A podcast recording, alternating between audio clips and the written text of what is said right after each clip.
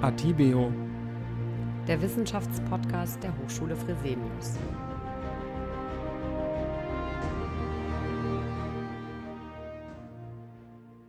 Ja, herzlich willkommen zu Atibio, dem Wissenschaftspodcast der Hochschule Fresenius. Heute sprechen wir über ein Thema, das uns aktuell alle betrifft, die Inflation. Seit mehr als einem Jahr liegt die liegen die Inflationsraten in Deutschland deutlich über zwei Prozent, die die Europäische Zentralbank als Ziel vorgibt waren es im August 2021 noch 3,9 Prozent, liegt die Teuerung seit März diesen Jahres weit über 7 Prozent. Im Juli wies das Statistische Bundesamt 7,5 Prozent aus. Die Bundesbank erwartet im Herbst sogar mehr als 10 Prozent Teuerung. Die steigende Inflation zwingt immer mehr Menschen zu Einsparungen und für viele stellt sie sogar eine Bedrohung ihrer Existenz dar.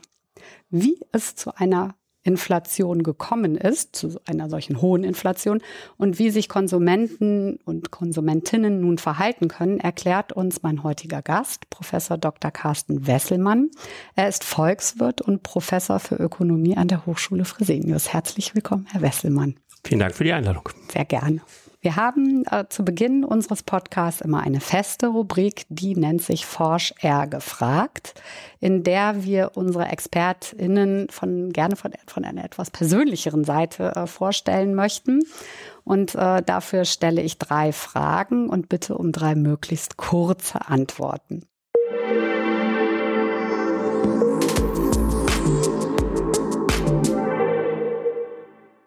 Ihre erste Frage lautet, bei welchen Ausgaben macht sich die Inflation denn bei Ihnen persönlich bemerkbar? Man kann ja fast besser sagen, wo merkt man die Inflation nicht. Ich glaube, das wird wie bei fast jedem anderen auch sein. Als allererstes an der Tankstelle. Mhm. Ich denke jetzt schon mit der Schrecken dran, was passiert, wenn am 1.9. der Tankrabatt wegfällt und dann natürlich auch bei Lebensmitteln. Das mhm. ist ja das Dumme der Inflation, dass es immer genau da spürt, wo das Geld am häufigsten genutzt wird, um Waren und Dienstleistungen zu kaufen. Bei anderen äh, Gütern und Dienstleistungen, die wir kaufen, die selten gekauft werden, merken wir das gar nicht so toll. Man mag es kaum glauben, es gibt sogar bestimmte Güter, äh, die ge gesunken sind äh, in ah, den vergangenen Quartalen. Aber das nehmen wir eben nicht so wahr, weil wir so selten diese Güter nachfragen. Darf ich da ganz kurz äh, eine Zwischenfrage stellen? Das ist nicht Ihre zweite Frage, aber welche Güter sind das zum Beispiel? Also man kann es äh, feststellen bei bestimmten Telekommunikationsdienstleistungen, mhm. bei Rundfunk- und Fernsehgeräten, Computersoftware, Versicherungsdienstleistungen mhm. und so weiter. Es gibt durchaus noch welche, äh, die günstiger werden, aber das ist natürlich eine so geringe Zahl, dass das ähm, kaum ins Gewicht fällt, mhm. muss man fairerweise sagen. Ja, die zweite Frage. Und wo sparen Sie denn ein? Ja, man kann vielleicht besser fragen, wie kann man einsparen? Was ich merke, ich bin persönlich preissensitiver geworden, bin da dem Digitalisierungsschub durch die Corona-Krise sehr dankbar. Ich gucke noch häufiger ins Internet, wo sind die Produkte günstiger geworden, mhm. äh, wo kann ich Schnäppchen machen, wo gibt es Angebote. Ich schaue ganz bewusst auf diverse Apps, wo das Tanken an dem Tag besonders günstig mhm. wird. Naja, und bei dem einen oder anderen Gut überlege ich dann tatsächlich, brauche ich es wirklich jetzt oder kann ich vielleicht den Konsum noch aufschieben? Und das große Risiko der Inflation, dass wir alle so denken, mhm. dann den Konsum einschränken und damit natürlich auch dafür sorgen, dass die Wirtschaft vielleicht nicht mehr so rund läuft, wie sie vorher rund gelaufen ist. Mhm. Und besorgt Sie diese Entwicklung? Also am Anfang hat mir das doch schon so ein bisschen die Sorgenfalten auf die Stirn getrieben, aber so mittlerweile sehe ich in der Entwicklung jetzt nicht nur durch die Inflation, sondern auch das, was wir durch die Corona-Krise erlebt haben und auch das, was wir durch den furchtbaren Krieg in der Ukraine erleben, doch tatsächlich vielleicht auch als Chance. Wir haben glaube ich, etwas in der Vergangenheit gelernt, verlernt, nämlich dass jede Krise auch so eine Chance mit sich bringt, nämlich eine Chance, sich zu verändern und auf neue Situationen anzupassen. Und hier sehe ich vielleicht aktuell tatsächlich eine Chance darin, dass unser Wachstumsmodell Deutschland nochmal neu durchdacht wird und wir gerade die vielen kleinen innovativen Unternehmen gewinnen können, ein, ein stabileres, ein gesünderes Wachstumsmodell aufzubauen, als das, was wir in den vergangenen Jahren gefahren haben. Hm. Ja, sehr interessant. Wir sind ja schon eigentlich fast im Thema drin.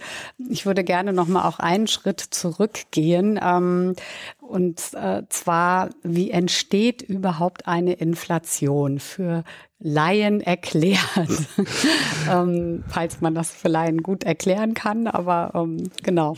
Bemühe mich, es zu machen. Also ich glaube, das Erste, was wichtig ist, dass man ein Verständnis dafür gewinnt, was Inflation überhaupt ist. Und wenn wir von Inflation sprechen, dann sprechen wir von einem nachhaltigen Anstieg des allgemeinen Preisniveaus. Es geht also nicht darum, dass ein Gut teurer wird, sondern es müssen mehrere Güter teurer werden und vor allen Dingen ähm, müssen diese Güter dauerhaft im Preis steigen. Das heißt, wenn wir mal so einen sukzessiven, kurzfristigen Preisanstieg haben, der wieder zurückgeht, sprechen wir gar nicht von Inflation. Und wenn Sie jetzt über Inflation Gedanken machen, bedeutet das immer gleichzeitig, dass Ihr Einkommen, über das Sie verfügen, letztendlich an Kaufkraft verliert und mhm. Sie sich weniger Güter erlauben können als vorher. Die Ursache der Inflation ist immer gleich. Sie resultiert immer daraus, dass die Nachfrage am Markt größer ist als das Angebot, was die Unternehmen stellen können. Und da liegt es eben daran, wo liegt die Ursache, dass die Nachfrage größer ist als das Angebot. Wir unterscheiden zwei Inflationsursachen. Einmal von einer sogenannten Nachfrageinflation und einmal auf der anderen Seite von einer sogenannten Angebotsinflation.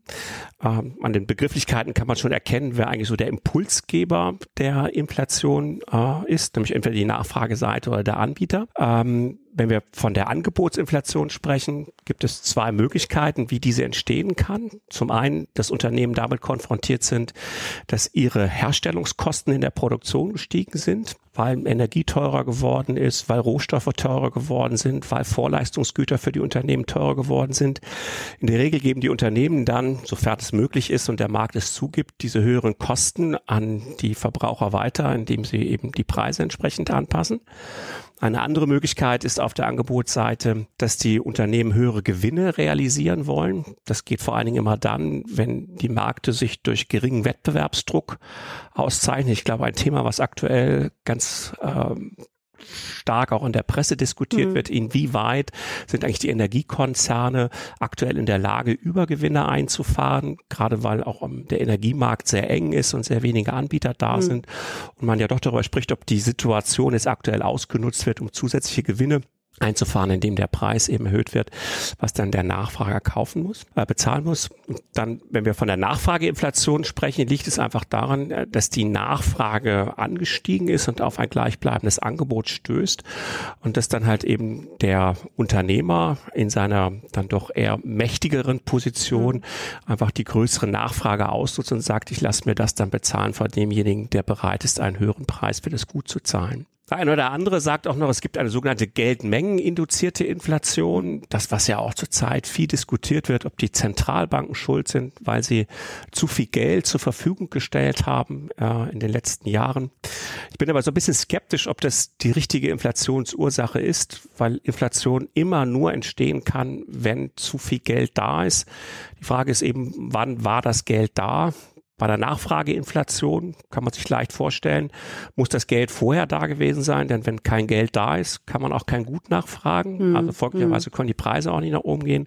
Und bei der Angebotsinflation ist es genau andersrum. In der Regel ist es so, dass die Unternehmen die Preise erhöhen und diese Preiserhöhung kann nur dann durchgehen, wenn die Nachfrager mit ausreichend Geld von der Zentralbank zu äh, versorgt werden, so dass ich immer sage, gut, also Geld ist immer die Ursache von Inflation. Die Frage ist aber immer, kommt es von der Angebotsseite oder von der Nachfrage. Mhm. Und mehr Geld zur Verfügung ähm, oder dass es mehr Geld gibt, hat auch was damit zu tun, wie hoch die Zinsen sind. Ne? Also wenn ich, wenn der Zinssatz ähm, hoch ist äh, und animiert zum Sparen, dann legen die Menschen das Geld eher weg, weil sie wissen, okay, ich kann damit äh, quasi Geld äh, hinzugewinnen. Und dadurch nehme ich dann Geld vom Markt. Ne? Und ähm, genau das, das wäre ein, eine genau. Möglichkeit, das zu steuern. Würden dann ne? ihr Einkommen eben nicht für Konsumzwecke verwenden, sondern mhm. sie sparen es. Dadurch werden die Unternehmen äh, eben damit konfrontiert, dass die Nachfrage zurückgeht, wenn die ihr Angebot loswerden wollen. Da müssten Sie in einer solchen Situation natürlich dafür sorgen, äh, dass das Preisniveau runtergeht, damit dann das überschüssige Angebot vom Markt absorbiert wird. Und im anderen Fall, wenn das Zinsniveau sehr niedrig ist, mhm. wie in den letzten Jahren, mhm. ähm, durch viele, viele Krisen, die wir hatten, wo die Europäische Zentralbank und andere Zentralbanken gegengesteuert haben, ähm, dann ist das Zinsniveau niedrig, das Sparen lohnt sich nicht, man nutzt das Geld dann lieber für Konsumzwecke, die Unternehmen können sich günstig Kredite beschaffen, die können mhm. investieren mhm. und dadurch wird dann natürlich die Nachfrage angeheizt und dann ähm, steigt entsprechend äh, das Preisniveau. Und liegt es dann vielleicht auch daran, dass ähm, manche Produkte, also auch heimische Produkte, also ich bleibe jetzt mal so im, im deutschen Markt, ähm, dass zum Beispiel schlechte Ernten von Landwirten dazu beitragen, dass sie dieses Jahr zum Beispiel aufgrund der Dürre nicht so viele Gurken anbieten können wie äh, die Jahre davor. Das heißt, das Angebot äh, wird knapper. Und äh, deshalb werden die Produkte, also das scheint, sind ja wahrscheinlich verschiedene Faktoren, die da reinspielen. Ne? Das, das ist das äh, ganz Furchtbare an der aktuellen Inflationskrise, so mag ich es mal bezeichnen. Die Ursachen sind enorm vielschichtig. Mhm. Das fängt an mit der Corona-Pandemie, dass wir international gewobene Lieferketten hatten mhm. und jetzt durch die Corona-Pandemie es in vielen Ländern zu Produktionsstaus kam und Produktionsausfällen. Das hieß dann, dass beispielsweise Unternehmen in Deutschland ihre Vorprodukte nicht bekommen haben, ihre Produktion dann auch daraufhin einstellen mussten, eben das Güterangebot dann eingeschränkt wurde. Das hat zu tun mit dem Krieg in der Ukraine, dass halt eben äh, Preise durch die Decke gegangen sind für Energie, was mhm. dann die Unternehmen weitergeben. Und dazu zählt mit Sicherheit auch die Dürre, die wir aktuell erleben, die eben dafür sorgt, dass in der Landwirtschaft die Produktion beeinträchtigt ist. Ähm, das geht so weit, dass dadurch der Transportweg, wie beispielsweise auf Flüssen, äh, beeinträchtigt ist, mhm. Güter gar nicht da ankommen, wo sie ankommen sollen. Wenn sich die Null-Covid-Strategie in China anschauen, haben sie ähnliche Aspekte. Äh, dort stehen Schiffe an ganz falschen Positionen, weil der ganz normale Produktionsdurchfluss gar nicht mehr gegeben wurde. Mhm. Jetzt braucht man hm. Schiffe in Europa, die stehen immer noch in China aus der ersten Null-Covid-Strategie, die dort gefahren wurde, wo ganze Häfen zugemacht wurden. Und das macht die Sache eben auch so schwierig für, für die politisch Verantwortlichen, äh, hier eine Lösung zu finden, mhm. weil diese hm. Lösung mit Sicherheit alles andere ist als einfach. Man müsste an so vielen Sachen ansetzen. ein richtiger Strukturwandel, der ja. dann äh, vonstatten ja. gehen müsste, ne? dass man überlegt, was macht man, ähm, äh, müssen Dinge in China produziert werden, warum werden die nicht hier produziert, was kann man wieder zurückholen und ähm, das, das sind mit Sicherheit Aspekte, die sich auch von heute auf morgen nicht wieder auflösen werden, mhm. sondern ganz im Gegenteil, die enorme strukturelle Veränderungen auslösen werden. Ähm, gerade die deutsche Volkswirtschaft hat ja Jahrzehnte sehr pro, pro, hat ja Jahrzehnte sehr positiv daran partizipiert, dass wir so einen Globalisierungstrend mm, hatten. Mm. Wir haben uns darauf verlassen, dass Vorprodukte im Ausland günstig produziert wurde. Wir haben die dann eingekauft und haben sie in unserem Wachstumsmodell veredelt und dann halt eben verkauft. Und jetzt müssen wir feststellen, dass solche Lieferketten, die international geworben sind, gewoben sind, nicht nur Effizienzvorteile bringen, sondern mhm. auch Risiko. Mhm. Und das werden die Unternehmen in ihren Risikoüberlegungen aufnehmen. Und die werden sicher darüber nachdenken, ob man Produktion, die früher im Ausland stattgefunden hat, nicht wieder zurückholt nach Deutschland und mhm. dabei auch akzeptiert, dass die Produktionskosten dadurch steigen. Mhm. Das wird der Unternehmer aber nicht auf sich sitzen lassen. Er wird diese höheren Preise weitergeben an den Verbraucher, so dass wir uns darauf einstellen müssen, dass Produktion zukünftig teurer wird als in der Vergangenheit und wir damit die Produkte dann, die verkauft werden. Ja. Na, vielleicht könnte man ja auch ähm, über äh, das Thema Wachstum sprechen und über die Definition von Wachstum. Also wie äh, braucht eine Wirtschaft, eine Volkswirtschaft tatsächlich oder die Unternehmen, ähm, muss es da jedes Jahr wieder aufs neue Wachstum geben? Oder kann man das auch anders definieren? Das ist so unser prädestiniertes Wohlfahrtsmaß. Wir sagen mhm. immer, je mehr Wirtschaftsleistung äh, in Form von Güter und Dienstleistungen am Jahresende entstanden sind, äh, desto besser ist der Wohlstand einer Gesellschaft das vernachlässigt natürlich viele, viele Aspekte. Mhm. Also die erste Frage, die wir uns mal stellen müssten, und das merkt man auch aktuell, glaube ich, in dieser, Defla äh, in dieser Inflationsdebatte, äh, wie ist denn die Produktion und das Ergebnis der Produktion verteilt? Mhm. Also haben wir eine ungleiche Verteilung von Einkommen oder eine eher gleiche Verteilung von, von Einkommen und auch von Vermögen, mhm. äh, nämlich angespartes Einkommen aus der Vergangenheit. Und da merkt man schon, dass so ein einfacher Wohlstaatsindikator wie vielleicht das Bruttoinlandsprodukt mhm. als, als Güter und Dienstleistungen, die in einer Volkswirtschaft produziert werden, ähm, solche Faktoren gar nicht berücksichtigen können. Und ich glaube schon, dass wir in Zukunft äh, dazu übergehen müssen, andere Wohlfahrtsindikatoren äh, zu verwenden. Mhm. Da gibt's auch mittlerweile viele Forschungen in dem Bereich, also der Bereich der Glücksforschung. Ja, ja, ich der Herr Rückriegel macht genau. da viel. Ja. Äh, der versucht da neue Indikatoren zu, zu identifizieren, die da vielleicht helfen können, mhm. eine bessere Aussage zu treffen. Also es lässt sich ja tatsächlich auch hinterfragen. Ähm, das eine ist ja der ist ein Wachstum. Ähm, das andere ist aber auch, wie wird denn ähm, wie äh, Unternehmen es äh, hinkriegen, dass sie stetig wachsen. Und da gibt es ja durchaus auch Produkte, die nicht mehr so langlebig sind, damit man wieder schnell neue Produkte kaufen muss. Auch da ist ja die Frage, wieso wird mein Konsumwunsch immer weiter angekurbelt? Ähm, also, ist jetzt mal so ganz platt zu formulieren, bei meinen Eltern hat die erste Waschmaschine, glaube ich, von Bosch oder Miele, ich weiß es gar nicht, aber die hat auf jeden Fall ich glaube, 20 Jahre gehalten. Oder und ähm, wenn wir uns iPhones angucken, die dann auch irgendwann die Akkuleistung nachlässt, sodass man dann gehalten ist, äh, sich wieder ein neues Produkt zu kaufen, ist halt die Frage, ob das nicht auch hinterfragt werden kann. Äh, bestimmt. Das müssen wir auch dringend mhm. hinterfragen, gerade vor dem Hintergrund, dass äh, der Klimawandel ja auch aktuell mhm. anzeigt, dass wir deutlich schonender mit äh, Ressourcen umgehen müssen, die uns zur Verfügung stehen. Und das ist vielleicht etwas, wo diese Krise auch nochmal zu beitragen kann, die wir gerade erleben, dass wir selber unsere Konsumgewohnheiten überdenken und auch nochmal nach, äh, darüber nachdenken, muss es denn jedes Jahr das neue Smartphone sein, nur weil eine neue Generation an Smartphones hervorgekommen ist oder tut das alte vielleicht auch nochmal zwei, drei Jahre länger? Und ich glaube, wenn sich beim Konsumenten eine Änderung der Einstellung ergibt, dann fordert das die Unternehmen heraus. Mhm. Dann müssen die Unternehmen neu denken und müssen sich letztendlich auf den Konsumentenwunsch einstellen. Mhm. Da sehe ich äh, durchaus eine große Chance, dass diese Krise äh, uns da einen Schritt weiter nach vorne bringt und wir so etwas kriegen, äh, was Josef Schumpeter mal bezeichnet hat als den Prozess der schöpferischen Zerstörung. Mhm. Äh, wenn wir merken, mhm. dass das etwas nicht mehr funktioniert, dann war es früher so, dass dieses Unternehmen äh, vom Markt ausgeschieden ist. Wenn der mhm. Konsument das mhm. Produkt nicht mehr haben wollte, ist das Unternehmen eben pleite gegangen.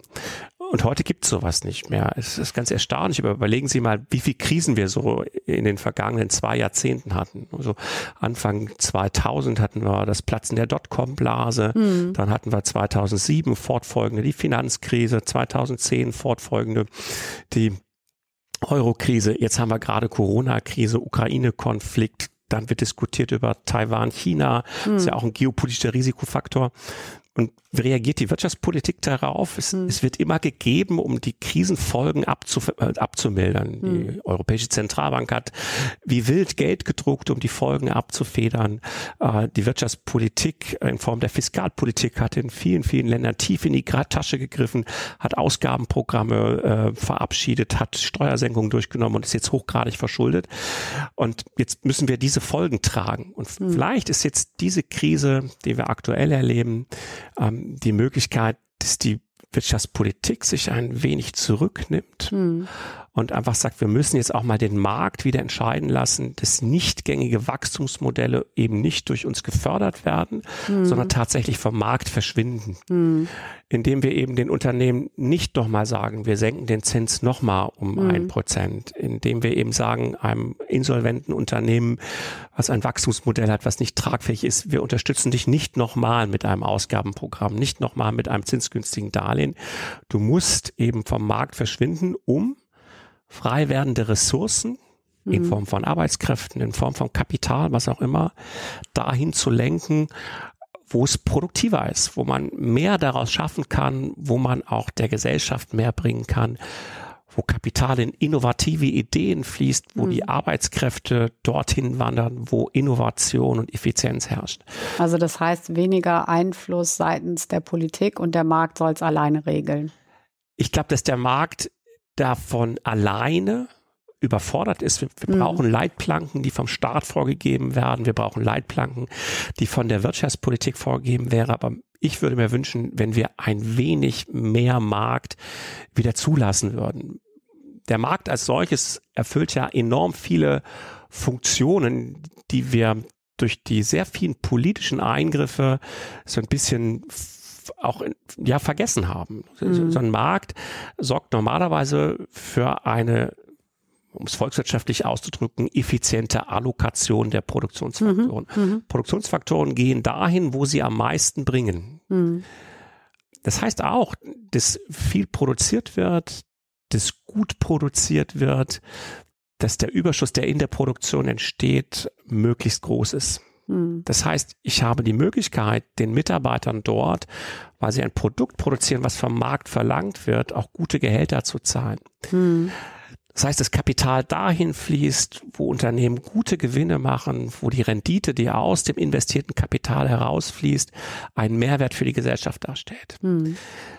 Ein Markt hat neben dieser Lenkungsfunktion mit Sicherheit auch eine Fortschrittsfunktion zu erfüllen, nämlich zu sagen, ich kann als Unternehmen nur erfolgreich sein, dauerhaft, wenn ich an dem Markt tätig bin, den der Kunde von mir verlangt. Mhm.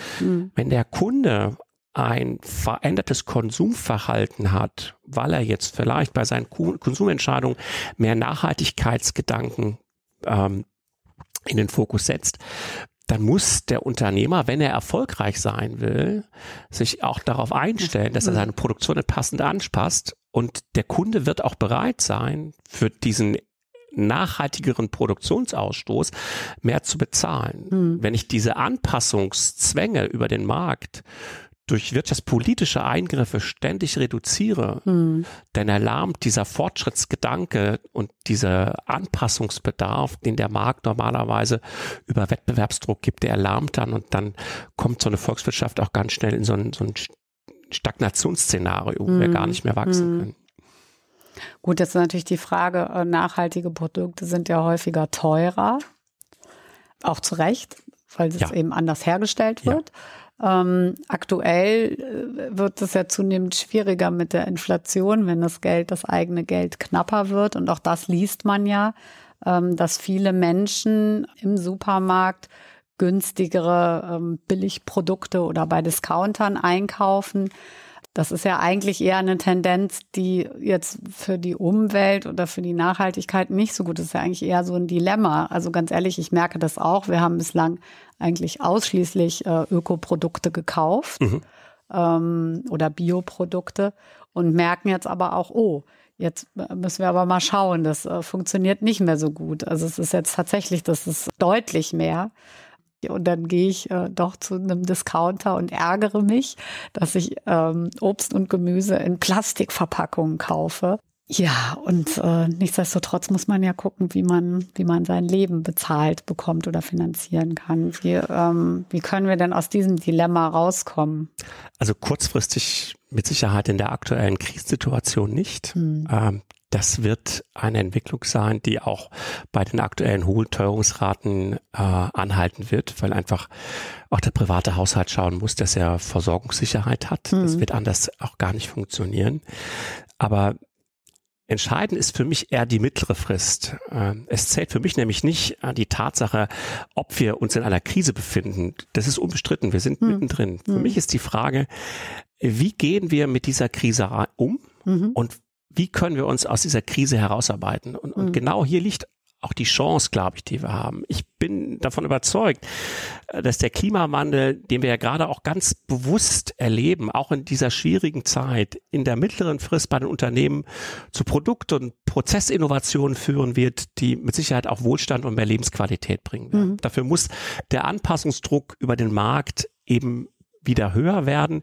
Wir müssen einfach so ein bisschen auf die Signalfunktion, die der Markt ausstrahlt, wieder ein bisschen mehr hören.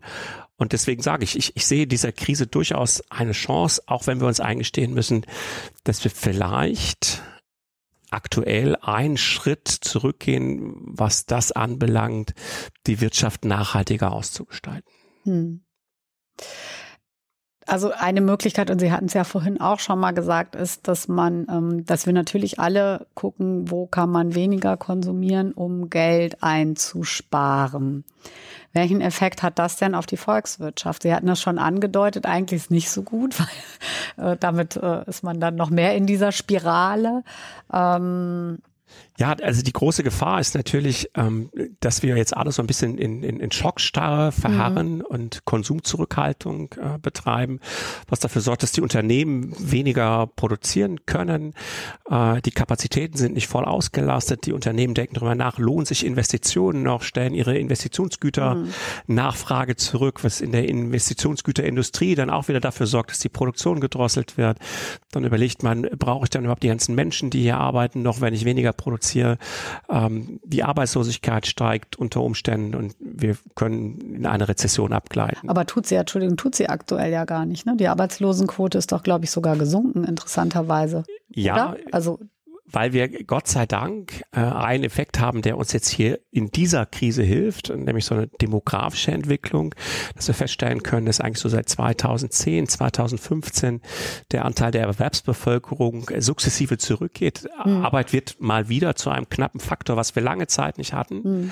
so dass jetzt die Unternehmen sich auch sehr schwer tun in der aktuellen Krise, ähm, die Beschäftigung abzubauen. Mhm. Die Frage ist, wie lange kann der Unternehmer sich das erlauben? Also mhm. die Frage ist, wie tief wird die Rezession, die wir erleben, ähm, die den notwendigen Anpassungsdruck bei den Unternehmen bringt, vielleicht Personal zu entlassen.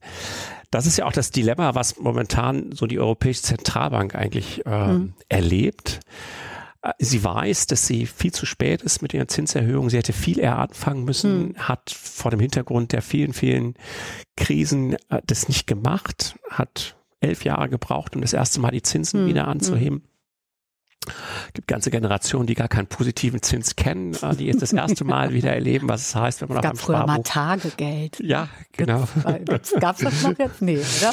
Ja, also wir sind zumindest davon weg, dass das äh, Girokonto mit einem negativen Zins versehen wird. Also die Phase ist jetzt hoffentlich Gott sei Dank ja. vorbei. Aber ähm, die Europäische Zentralbank müsste jetzt eigentlich noch weiter das Zinsniveau anheben und, und riskiert damit natürlich, dass dann ähm, die Finanzierungskosten der Unternehmen und auch der privaten Haushalte steigen und dass dann noch weniger konsumiert wird, noch weniger investiert wird und sie mit ihrer notwendigen Politik, das Zinsniveau nach oben zu fahren, die Wirtschaft gleichzeitig noch weiter mhm. abschmiert, die ja ohnehin schon durch die vielen, vielen geopolitischen Risikofaktoren, durch die Corona-Pandemie und so weiter sehr angeschlagen ist. Mhm. Und die Europäische Zentralbank hat noch ein, ein weitaus größeres Problem. Wir haben uns ja gerade darüber unterhalten, was sind so Inflationsursachen? Sind sie nachfrageseitig und sind sie angebotsseitig?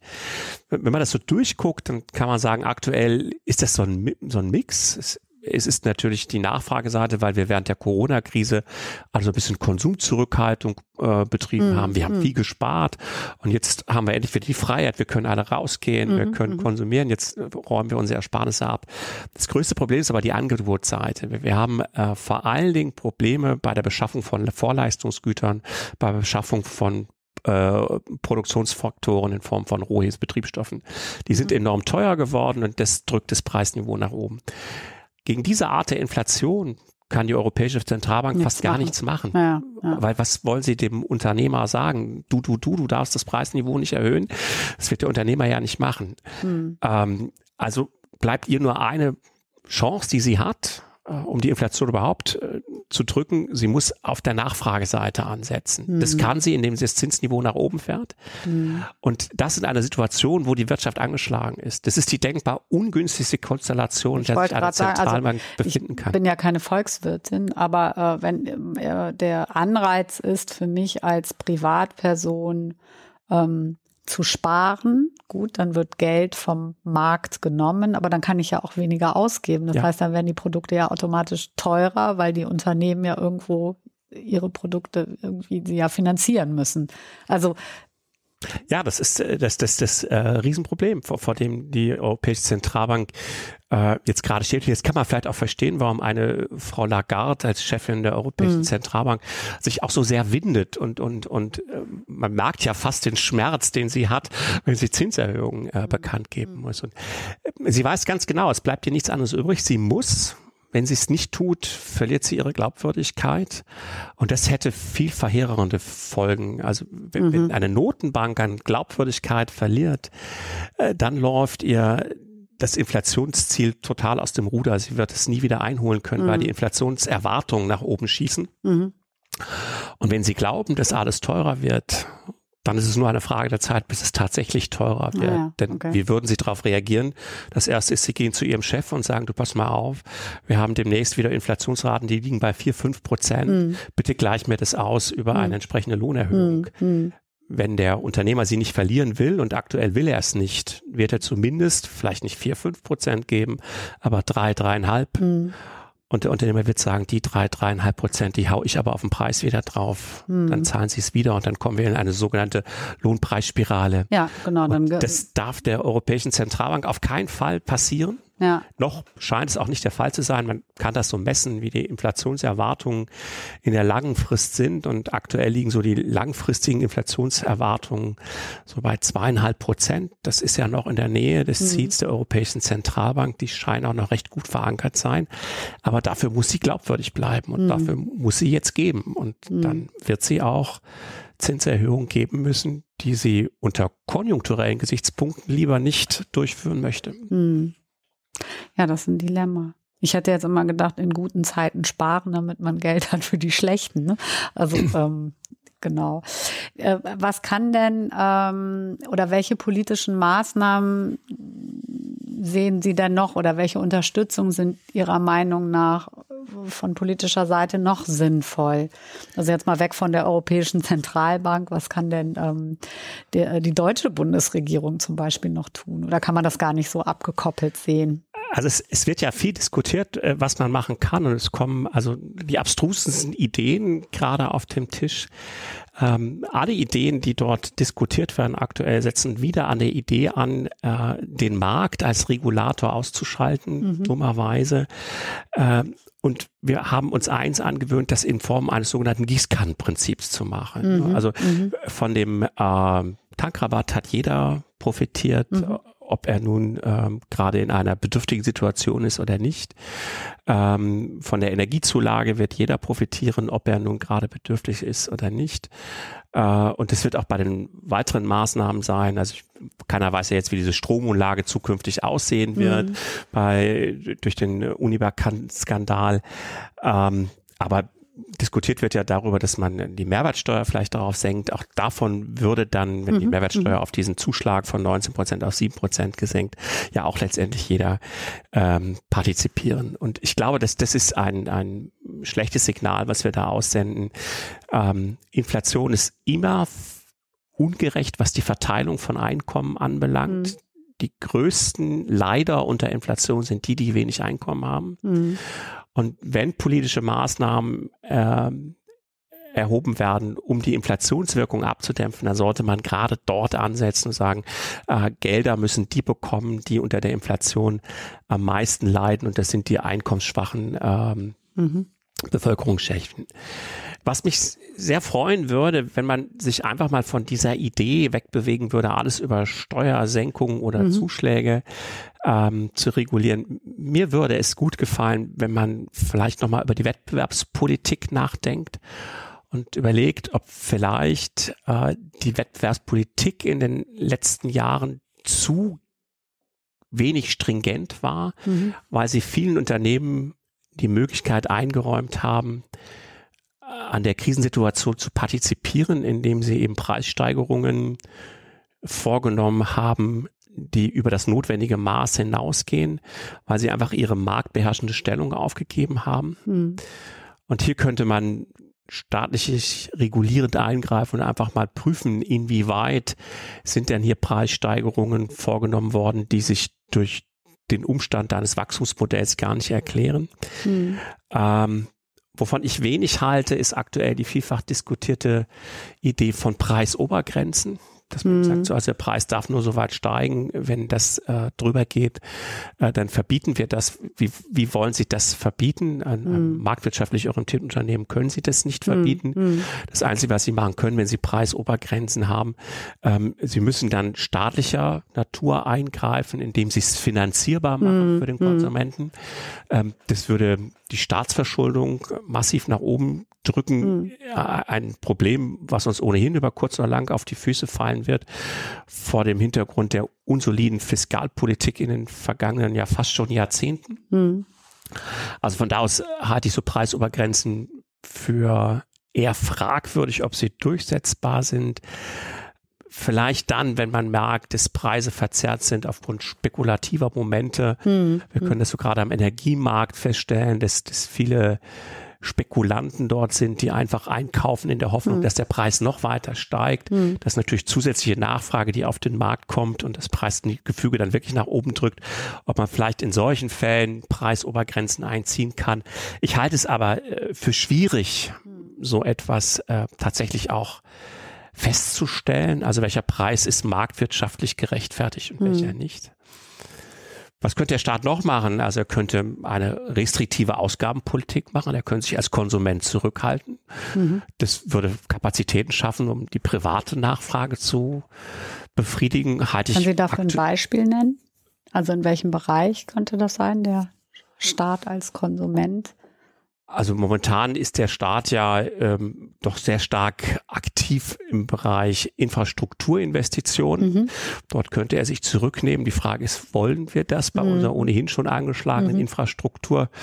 Wenn Sie sich mal mit Spediteuren hier im Kölner Bereich unterhalten, was das kostet, dass wir hier eigentlich keine Brücke mehr haben in Köln, die tatsächlich funktionsfähig mhm. ist, mhm. ist das mit Sicherheit etwas, was, was nicht äh, gangbar ist in der aktuellen Situation, auch vor dem Hintergrund, dass die Wirtschaft ja ohnehin angeschlagen ist durch Corona und Ukraine-Konflikt. Ich meine, es Manch einer diskutiert darüber, ob man sich von den Sanktionen äh, abwendet, die man gegen Russland verhängt hat. Das ist natürlich ein ähm, enormer Grund für die doch sehr deutlichen Preissteigerungen gerade. Da kommt man dann aber in ein ethisches Dilemma, ja, ne? Ja, das ist also moralisch, ethisch gar nicht zu rechtfertigen. Hm. Ja, ich, ich glaube tatsächlich, die wirkungsvollste Maßnahme, die wir aktuell äh, anstreben könnte, wäre Wohlstandsmehrung durch Frieden. Hm. Das wäre das, das Beste, was uns passieren kann, dass wir auf diplomatischer Ebene diesen Konflikt lösen. Und wenn wir dann auch noch irgendwo einen verantwortungsvollen Umgang mit der Corona-Pandemie lernen, dann könnte ich mir vorstellen, dass sich die Produktion weltweit sukzessive wieder normalisiert, mhm. dass die Vorleistungsgüter wieder an die Stelle kommen, wo sie auch hin müssen, dass der Warentransport wieder reibungsloser verläuft äh, und dass Europa mit ausreichend Energie versorgt wird. Und wenn wir dieses beides schaffen, also den Frieden und einen vernünftigen mhm. Umgang mit Corona, äh, dann dürfte sich das auch relativ schnell wieder in der Inflationsrate widerspiegeln, nämlich dass ist diese das wieder dann, deutlich zurückgeht. Äh, ist das denn denn ein wirklicher Strukturwandel? Das wäre ja so, klingt so ein bisschen für mich gerade wie äh, zurück zum Alten, oder? naja, also das dürfen wir natürlich nicht. Äh, ich glaube, wir hätten dann die Möglichkeit, äh, die zuvor, also vor dem Einmarsch der russischen Truppen in die Ukraine, gedachten Ideen, wie man eine Gesellschaft nachhaltiger aufstellen kann, dass man diese Ideen leichter umsetzen kann, mhm. weil halt eben dem Konsumenten äh, das notwendige Geld, was er in die Hand nehmen muss. Wir, wir werden die Dekarbonisierung der Welt und der Wirtschaft nicht umsonst bekommen. Das müssen wir uns ganz klar sein. Mhm. Das kostet zukünftig Geld und verlangt auch vom Konsumenten mehr Zahlungsbereitschaft. Mhm. Aber wenn ich dem Konsumenten jetzt schon das Geld und sein Einkommen dadurch wegnehme, dass die Energiepreise durch die Decke mhm. gehen, hm. dann ist der Prozess einer nachhaltigeren Ausrichtung unseres Wachstumsmodells äh, gar nicht mehr gangbar. Mhm. Wenn das Inflationsniveau wieder zurückgeht auf ein normales Niveau, äh, in Richtung des Inflationsziels der Europäischen Zentralbank, dann denke ich, äh, ist es leichter zu leben und man kann den Konsumenten auch leichter mitnehmen. Mhm.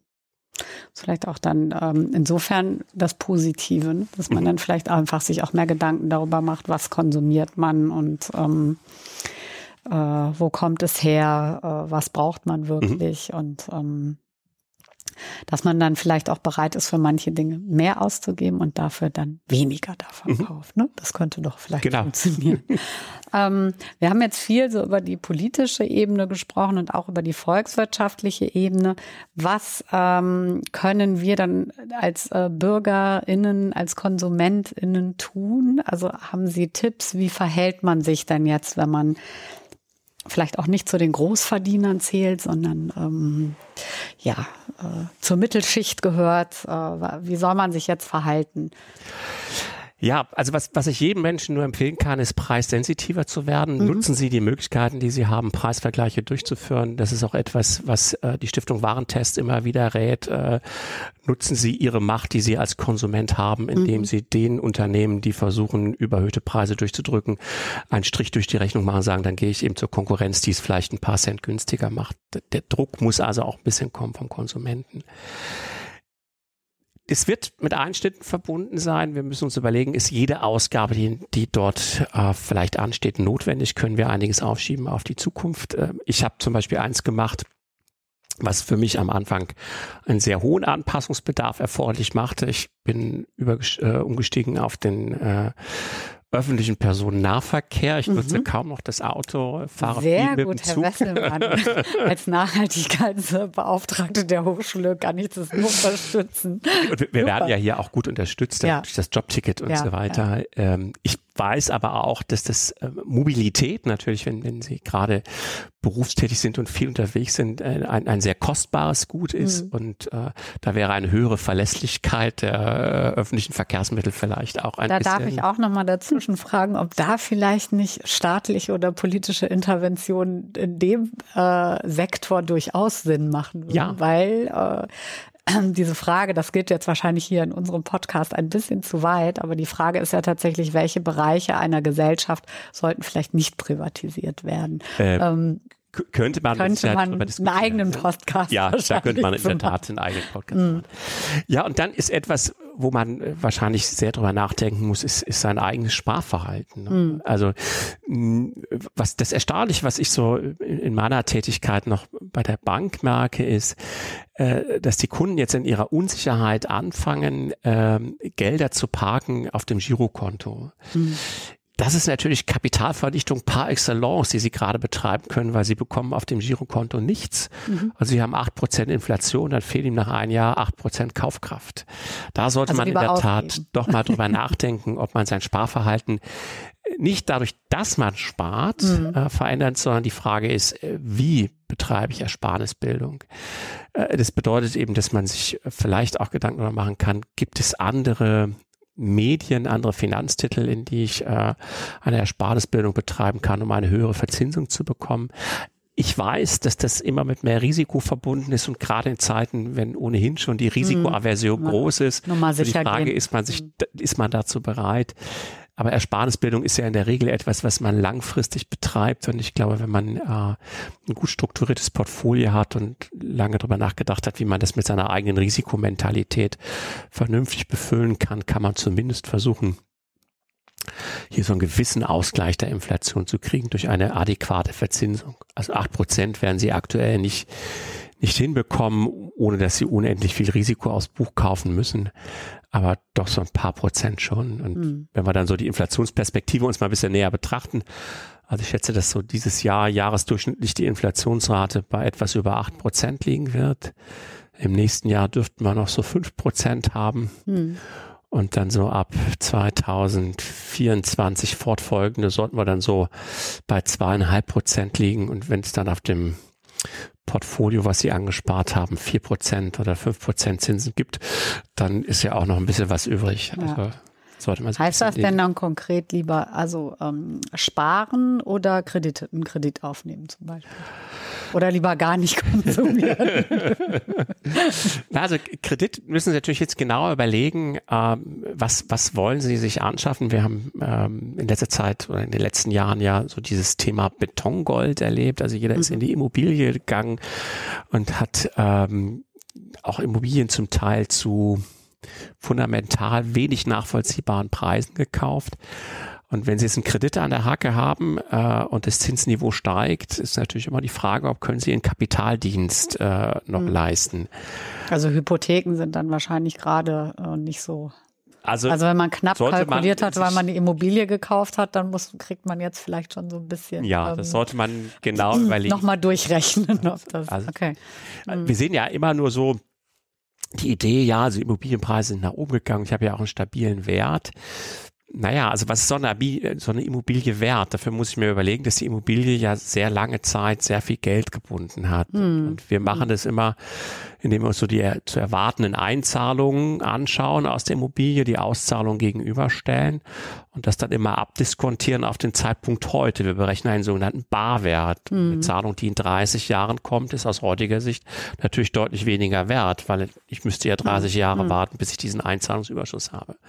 Und je höher der Zins wird, desto mehr werten sie Zahlungen, die in Zukunft äh, auf sie zukommen, ab. Mhm. Sodass dass der Barwert der Immobilien äh, zukünftig natürlich auch deutlich zurückgehen wird, wenn mhm. das Zinsniveau weiter steigt. Mhm.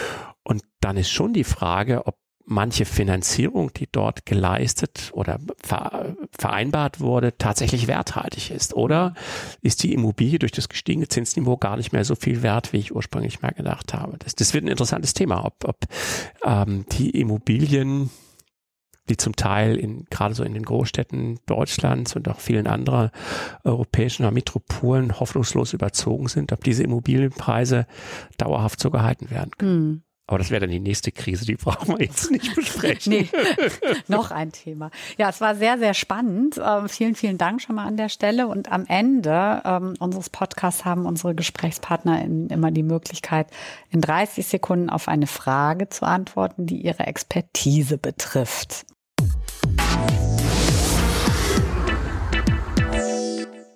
Ähm, und Ihre Frage lautet, was tun gegen die Inflation? Sie haben 30 Sekunden. Starten Sie jetzt. Sie gestatten mir, wenn ich die Frage ein wenig abwandle, indem ich daraus mache, was tue ich in der aktuellen Situation, mhm. weil die Inflation durch viele Krisen bedingt ist.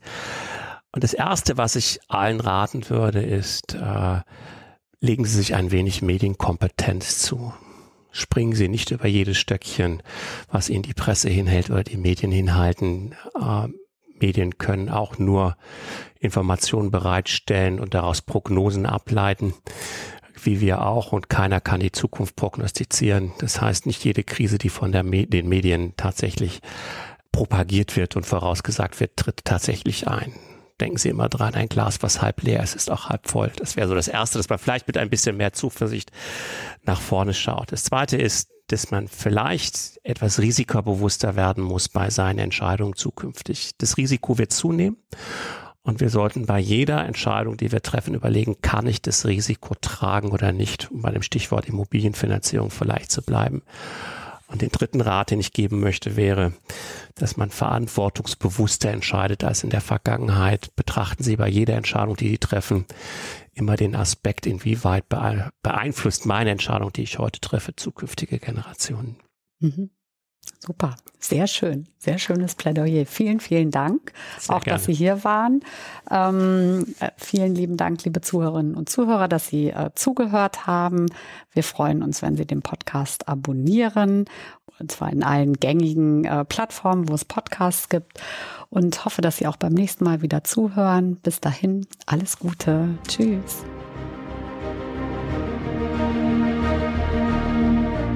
Atibeo der Wissenschaftspodcast der Hochschule Fresenius.